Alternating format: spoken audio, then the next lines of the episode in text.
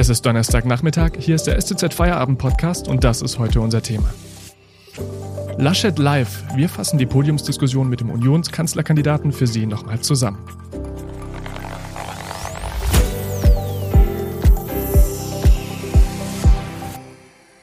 Am Mikrofon ist Felix Ogresek. Hallo.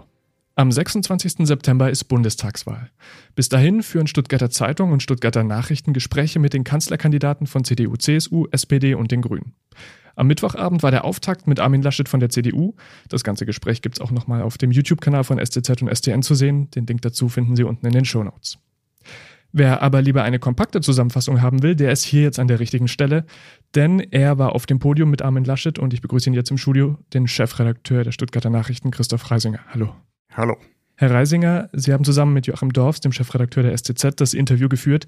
Äh, welche Themenfelder waren Ihnen beiden denn wichtig für das Gespräch? Wir haben uns von dem Gedanken leiten lassen, was sind ähm, Stand heute mutmaßlich große Themen im Wahlkampf, dann äh, mutmaßlich auch für die Wahlentscheidung in Kombination mit, was liegt denn diese Woche an? Also äh, beim Thema Klima die Entscheidung der EU-Kommission, ihr, ihr, Konzept, das sie vorgelegt hat, der Besuch der Bundeskanzlerin in den USA, das waren Punkte, die mir gut übereinander gebracht hat. So, das hat sich dann gegliedert in im Prinzip ähm, vier große Themen. Das eine ähm, Klimaschutz und seine Folgen für die Wirtschaft und die darin tätigen.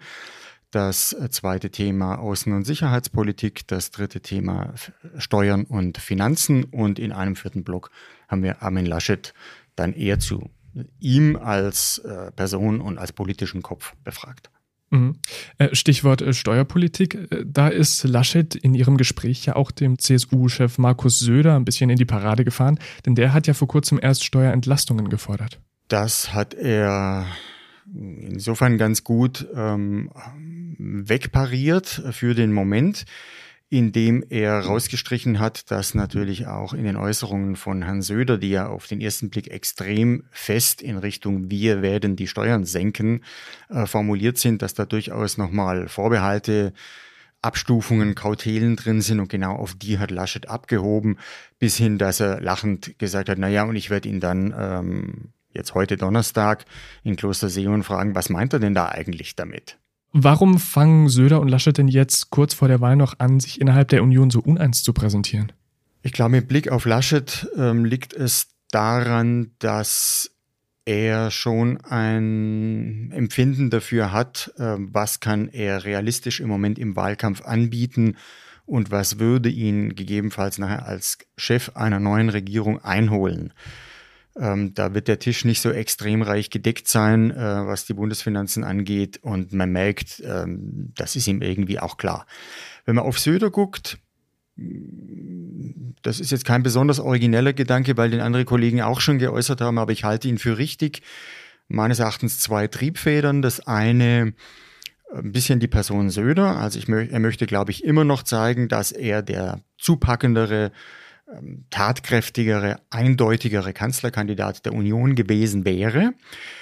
Und das andere ist natürlich ähm, eine Selbstvergewisserung in den eigenen Reihen und auch das Empfinden, ähm, mit welchen Themen können wir denn speziell in Bayern äh, den Wahlkampf nochmal ankurbeln. Die Umfrageergebnisse der CSU im Moment nicht so schlecht, aber eben auch nicht so toll und dann schon das Bestreben in einem ja, traditionell Kernthema der Union jetzt nochmal richtig auf die Sahne zu hauen. Also so, so nehme ich die Situation wahr. Mhm.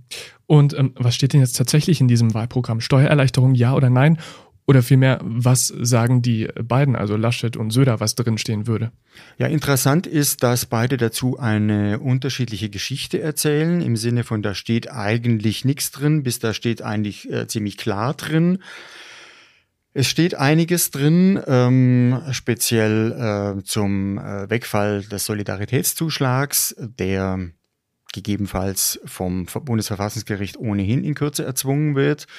Ähm, da steht etwas drin zur Entlastung von äh, Familien, von kleineren und mittleren Einkommen. Aber, und da fängt das Politische an und da interpretieren ja auch beide munter dran rum, Ähm, da sind so Begriffe von stufenweise mit der Zeit und so weiter drin. Das heißt, eine, eine knallharte Festlegung findet sich da an keiner Stelle. Also bleiben wir bei dem Beispiel. Es könnte sein, die Union würde sich dahin orientieren, dass sie eigentlich den Soli nicht ganz abschaffen will, aber sie kriegt es vom Verfassungsgericht aufgetragen.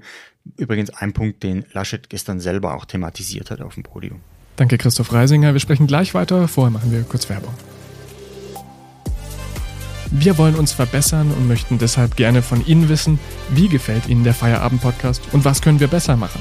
Dazu hat unsere Zeitung eine Umfrage gestartet.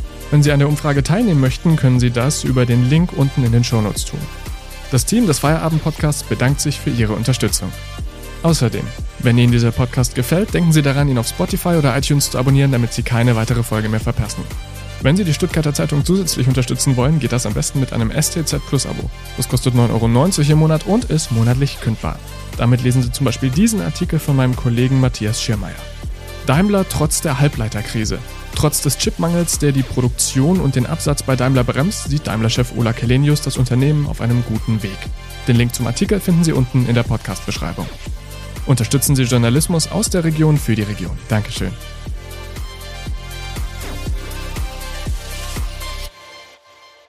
Der Unionskanzlerkandidat Armin Laschet war gestern zu Gast auf dem Podium von Stuttgarter Zeitung und Stuttgarter Nachrichten. Mit ihm auf dem Podium war auch der STN-Chefredakteur Christoph Reisinger. Mit ihm sprechen wir über Laschets Auftritt. Herr Reisinger, in Ihrem Gespräch war auch das gestern beschlossene Klimapaket der EU ein Thema. Die EU-Kommission will uns ja bis 2050 klimaneutral machen und äh, Sie haben Herrn Laschet mit dieser Idee konfrontiert. Da hat er ähm, insofern einigermaßen ausweichend ähm, nach meinem Empfinden reagiert, indem er gesagt hat, ja, jetzt schauen wir es uns dann mal im Detail an. Ähm, er hat es nicht bejubelt, aber er hat sich auch an keiner Stelle dagegen gestellt. Also wirklich den Ball zur Seite geschlagen und ähm, lässt sich damit alle Möglichkeiten offen. Was natürlich im Laufe des Gesprächs äh, ein, über Klimaschutz und dessen Folgen ähm, auf die Wirtschaft und speziell auch die Wirtschaft hier im Südwesten ähm, schon klar wurde, ist, dass er schon ein Empfinden hat, äh, dass er die Dinge übereinander kriegen muss. Also er wird ohne eine bestimmte Wirtschaftskraft, wird er die finanziellen Anforderungen, die mit den Zielen, die die EU damit gesteckt hat, ähm, nicht erreichbar sind. Also diese Wirtschaftskraft wird er erhalten müssen. Und gleichzeitig ist beim Klima, Thema Klimaschutz eben auch äh, das große Vorzeichen Tempo drauf. So, das wird nicht einfach das weiß er auch und insofern war er an der Stelle, fand ich auch, ja, unklar. Hm. Für meinen Eindruck hat er den ganzen Abend immer wieder von, von Abwägungen gesprochen. Können Sie aus seinem Auftritt einen konkreten Plan raushören? Für mich klang es häufig mal nach, ja, da müssen wir mal gucken. Ja, ein Plan schon, weil ich den Eindruck hatte, dass er zu den ähm, Themen, die wir gesetzt hatten, dann schon einen Laufweg äh, vorgezeichnet hat, vielleicht am wenigsten in den Themen ähm, Sicherheitspolitik, ähm, aber in den anderen schon. Und da waren für mich zwei Dinge erkennbar. Das eine dann schon die Erfahrung, eine die lange Erfahrung eines Regierungschefs, der einfach weiß, er ist nicht allmächtig, er wird es auch nicht als Bundeskanzler sein. Er muss ähm, mehrere Interessen ausgleichen, äh, abwägen. Das gefällt nicht allen, weil klar, die Interessen sind verteilt.